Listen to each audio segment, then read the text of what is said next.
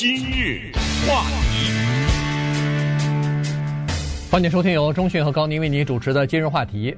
在礼拜六的时候呢，内华达州举行了这个民主党的初选，他们也是和呃这个爱荷华州一样啊，采采用的是这个党内的社团的这样的一个投票的方式，所以呢，在即使到了那个礼拜六当天啊，投票的当天。举行社团会议的时候呢，人们还在担心会不会出现这个爱荷华州的那个混乱的局面，因为原来他们采用的这个数票和报告最后统计结果的那个软体呢，是和爱荷华州是一样的，同样的公司，同样的软体。但是后来爱荷华州不是造成混乱，然后最后呃数票迟迟出不来，呃推迟了一两天的时间嘛，所以呢，内华达州为了避免这个问题重复出现，于是。他们临时取消了使用这个软体作业的这个这个方法了，然后紧急的又把选务人员重新的再培训了一遍，说是我们不用原来的那个科技方法了，我们用原来还是回到原来的这个传统的方法去。所以人们在担心说，如果这么临时的改变的话，会不会造成一些呃困扰或者是混乱？结果还好，那个礼拜六。至少在这方面呢，并没有出现大的问题，而且在晚上的时候如期就把结果统计出来了。呃，不出意料的就是在这个选前呢，人们在做这个民调的时候就知道，呃，Bernie Sanders 呢可能会获得胜利。果然，他也是获得了胜利。所以今天我们把这个内华达州呃的情况跟大家稍微讲一下，以及他们在内华达州各个人的表现和他们内华达州的表现影响到。后来的，比如说这个周末在南卡州的表现和三月三号的这个超级星期二会有什么样的影响？嗯，是在这个过程当中跟踪美国的选举，跟踪美国的政治，这个让我是非常的感慨，因为早年从 Bush 选总统到后来克林顿的两次，呃，什么奥巴马什么的，那都是今日话题，没日没夜的跟着讲啊，对不对？呃，在这个过程当中呢，我们也累积了很多这方面的资讯。二零二零年，希望呢大家跟着我们一起来学习美国政治啊，一起呢来了解这个国家它发生的这情况它背后的原因。所谓跟踪的意思，就是说我们今天知道爱荷华是怎么样，我们知道新罕布夏怎么样，然后也知道了内华达州怎么样。可是你知道两个礼拜以后会是什么样吗？你知道到三月二号的？超级星期二之后，十六个州投票了以后会是怎么样吗？你知道到了十一月以后，过了十一月的那个至关重要的礼拜二以后，谁进入到白宫去吗？肯定不知道。嗯，我们只能说，哎，谁的几率比较大？但是肯定不知道。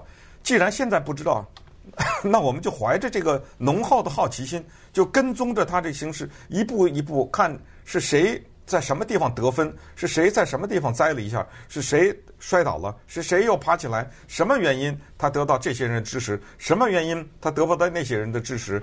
呃，等等，这一个过程，你要是有兴趣的话，那我是觉得那会是一个特别兴奋的一个过程，也是一个特别有意思的一个过程。对此呢，我们也是全面的铺开了，包括我们的新新闻里面的时事解码节目，也一直在给大家讲解。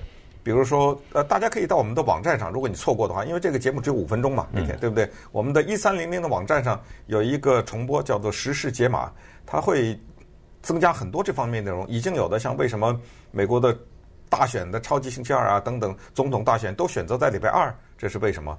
啊，为什么民主党的象征人物是驴，共和党是大象？这是为什么？呃，接下来还有很多这方面大大小小的知识，都通过选举年呢告诉大家。那么。对于内华达呢，我们只想告诉就是桑德斯大胜，而且这个胜可不是一般的大胜了，上的胜的是非常多的，呃，百分之四十几。假如他排第一的话，那第二的人才百分之十几。嗯，对。呃，所以这差的是非常的大，他一下把这个距离拉开了。那这一下就有趣了，因为这是一个播种和收割的过程。所谓播种，就是他二零一六年就参加了选举，但是那个时候被喜来利打下去，但是他也一直没有闲着。因为在二零一六年的时候，当时我们就跟大家分析，支持他的人比较多的是年轻人。现在那些年轻人又长了四岁，呃，对不对？或者将近四岁，呃，所以在这个过程当中呢，这些人对他是不依不舍。就是你发现他的选民还是比较年轻的人。同时，从爱荷华到新罕布夏，都是一些人种相对来说比较单一的，也就是比较白人比较多。但是，一进入到内华达，再接下来进入到德克萨斯和加利福尼亚的话，那哗的一下。呃，选民多元就开始形成，那么这时候就考验你的支持率到底有多大。那么桑德斯在这方面呢，我们看到了大学教育的人支持他，没上过大学教育的人支持他，年轻的人支持他，中年的人支持他，非西语裔的人支持呃支持他，然后就是其他的少数族裔支持他，女性支持他，男性支持他。你知道，唯一的对他支持率相对比较低的，是他的这个年龄的人。这个很有意思啊！他七十七还是七十八了啊？七十八岁，反而是就是六十四岁以上的人支持他的人没有那么多，但是六十四以下的人他收啊，他收的是十七到二十九岁、三十到四十四岁、四十五和六十四岁这些这个年龄段的人，这些年龄段的人是最令人垂涎的年龄段的人，嗯，被他收下去。那么接下来。超级星期二会是怎么样就不知道，但是他这个势头看来是比较强劲的。对，但是问题是，民主党内可能想要阻止他这个势头啊，原因就是说，看来民主党内的这个全国委员会进行评估以后，认为说，如果他获得党内提名的话，那当然全党就要支持他。但是问题评估下来，他和川普要进行对决的话。他的胜算到底有多少？这个没人知道哈。所以这样一来的话，就等于如果他获得民主党提名的话，就等于是一个比较极右的人和一个比较极左的人两个人的对决。这个倒是在呃最后的投票当中呢，可能会会有就是蛮有戏剧性的。你看到，啊，你看到那个报道说俄罗斯人在帮助他吗？哎，我知道。那俄罗斯人为什么要帮助桑德斯？那就是认为桑德斯要是遇到川普，那就是。呃，等于呃不战而败了，对不对？嗯、就是肯定敌不过川普，所以我希望能够民主党能够把这个人推出来。这个人推出来以后，川普不必胜，也就是说，帮助桑德斯等于帮助川普，对吧？你理解成这样就行了。就是帮助他获得民主党提名，等于他敌不过川普，于是等于帮助了川普哈。呃，其实桑德斯呢，他在内华达州呢，并没有占到太多的优势，至少是在这个民呃这个去呃做选举之前啊。原因就是说，在内华达州，尤其在拉斯维加斯，有一个非常有影响力的组织，工会组织，叫做餐饮业的。这个工人组织啊，这个工会组织呢，他是反对桑德斯的原因就是他不是反对这个人，而是反对他的一个非常主要的政策，就是全民健保，政府可以给你提供免费的健保，每个人都有 Medicare，你就这么想吧。那这个工会组织是说，如果这样一来的话，我辛辛苦苦为我们的工会成员争取到的那个非常好的健保的计划，不是白弄了吗？呃，不是就完全没有效果了吗？所以这个，呃，我们原来还有一些突出的优势，现在大家都有的话，我这优势就就变没有了哈。所以从这个角度上讲呢，他们还不太愿不太支持 Sanders，呃，但是呢，没办法，他们不支持，抵不住这个 Sanders 气势还是比较比较壮啊。所以呢，不支持他的这些餐饮工会的人呢，他们又找不出一个其他的人去支持，于是。票就分散在其他的候选人当中，所以呢，其他候选人可能会零零星星的增加了一些支持票，但是呢，还是敌不过三德斯百分之四十四十四还是四十五的这个呃他得到支持率了啊。所以在前到目前为止三个州的这个初选当中呢，呃，三德斯是遥遥领先的。今日话题。欢迎继续收听由中讯和高宁为您主持的今日话题。这段时间跟大家讲的呢是周末进行的内华达州的这个民主党的初选哈，呃，初选呢是 Sanders 获得了比较明显的胜利了。在如果要是说在爱荷华州和新罕布夏州他的胜利还不是那么明显的话，差距还不是那么大的话，那现在基本上就拉开差距了哈。排在他后面的是前副总统 Joe Biden，呃，大概百分之十九点几吧。那这个。Sanders 百分之四十四点几或者四十五，那么这个 Joe Biden 呢？呃，在前两个州的选初选当中呢，其实表现并不是很好，所以呢，他进到内华达州呢，呃，他一直说内华达和南卡州呢是他的这个转折点，原因就是这两个州是比较多元化的州，呃，不是以白人呃占绝大多数的这样的州了啊，所以呢，他的优势会发挥的比较好。结果没有想到，在内华达州呢，情况也依然不是想象的那么好，他。不光没有取得胜利，距离第一名还差得相当的远，所以他的这个情况呢是比较，呃，就是让人看到是有些着急了。呃，同时最关键的是这个这个星期六的那个呃二十九号的那个叫南卡州，南卡州是黑人的大本营，在民主党的选民当中有三分之二是黑人的选民，所以他一直是认为说。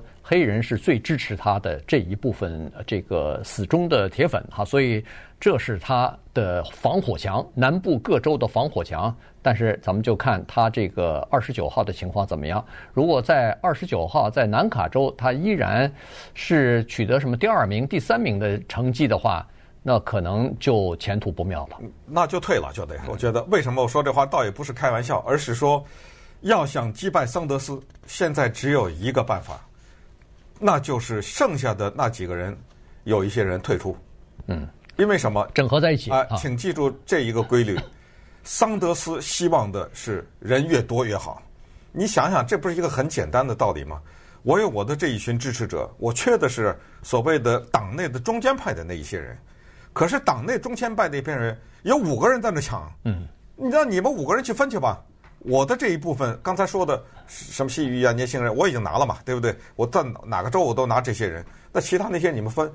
我们现在试想一下，如果跟桑德斯竞争的只剩下一个人，那桑德斯反而危险，你知道吗？因为这些中间的人全都跑到那一个人那儿去了。刚才你说的这些餐饮工会啊什么之类的，再加上有一些人。倒也不是那么中意桑德斯，但是觉得那几个又不行或者怎么着，是吧？嗯，那些人也可能会回过去，所以在这种情况之下，他们得看清形呃形势。但是反过来说，我们一个一个看，剩下那几个没有一个有什么道理退出来。拜登拜登说了，我接下来南卡我拿下来，我凭什么退啊？嗯，等我拿不下来再说，对不对？那个 P Buttigieg 说的更强，他说你看看过去的这几个州，三个吧。嗯，你们剩下这几个人有谁击败过他？只有我击败过他。因为什么？他为什么这么说呢？他现在还在纠缠爱荷华呢。嗯，他说爱荷华是我赢了。嗯，呃，他们俩特别的接近，以至于现在我们都不知道谁弄不清楚，还弄不清。所以他说不管怎么样，我还是悬在那儿吧，对不对？我还有那么一丝的希望是我击败他。你们几个人谁击败过他？你们在哪一个州击败过他？那个 Warren 说：“我凭什么退啊？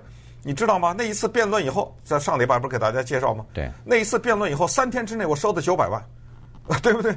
这谁呀？支持我的人，我凭什么退啊？他也不退。Amy Klobuchar 他也不退。他说我的支持率也是在辩论之后第那个、呃、第八次，对不对？第八次辩论之后，第九次他表现的也还可以吧？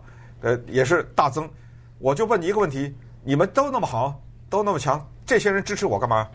呃，对不对？啊，所以我凭什么退啊？就为了这些人，我也不退啊。所以这么一来，这种焦灼的状状况啊。应该是一会一直会持续到超三月份的那个三月二号吧？三月三号啊，星期二对不对？三月三号的星期二，超级星期二，超级星期二以后，几乎可以肯定得退了，得有人有一些人对，肯定得退了。你这么六个人这么搅在一起，那那没可能了，对不对？嗯、对，所以呢，明天又有一场辩论。明天这场辩论呢是呃，Michael Bloomberg 的这个叫做。呃，扳回他 扳回他颜面的这一个非常重要的一次辩论。对，刚才还少说了一个他，还有一个 Tom Steyer，这两个人都自己出钱的亿万富翁啊，亿万富翁，他们是有钱，他们绝对不会，他不出，因为哎，因为这个钱的问题而退啊，他不不会的。所以呢，这个真的是很有意思了。呃，那个呃，这个 Michael Bloomberg 呢，他实际上也是啊，这个呃。为了准备明天这场辩论呢，是花了很多的功夫。但是确实他身上的这个被攻击的地方啊比较多，所以昨天吧，昨天他还专宣布了，原来不是说让你公布你公司里边呃就是呃签秘密协议的呃告公司，结果性骚扰各方面，然后签了秘密协议、保密协议的呃这些人的名单。他公布了，哎，他公布了三个还是几个？哎，他公布了选择性的公布了几个，马上招来别人另外的其他的候选人的质疑，说，哎。你为什么不全部公布啊？那我想知道那不公布那是什么问题？对对，所以这个真的是怎么着都不行，对啊，还不如不公布呢。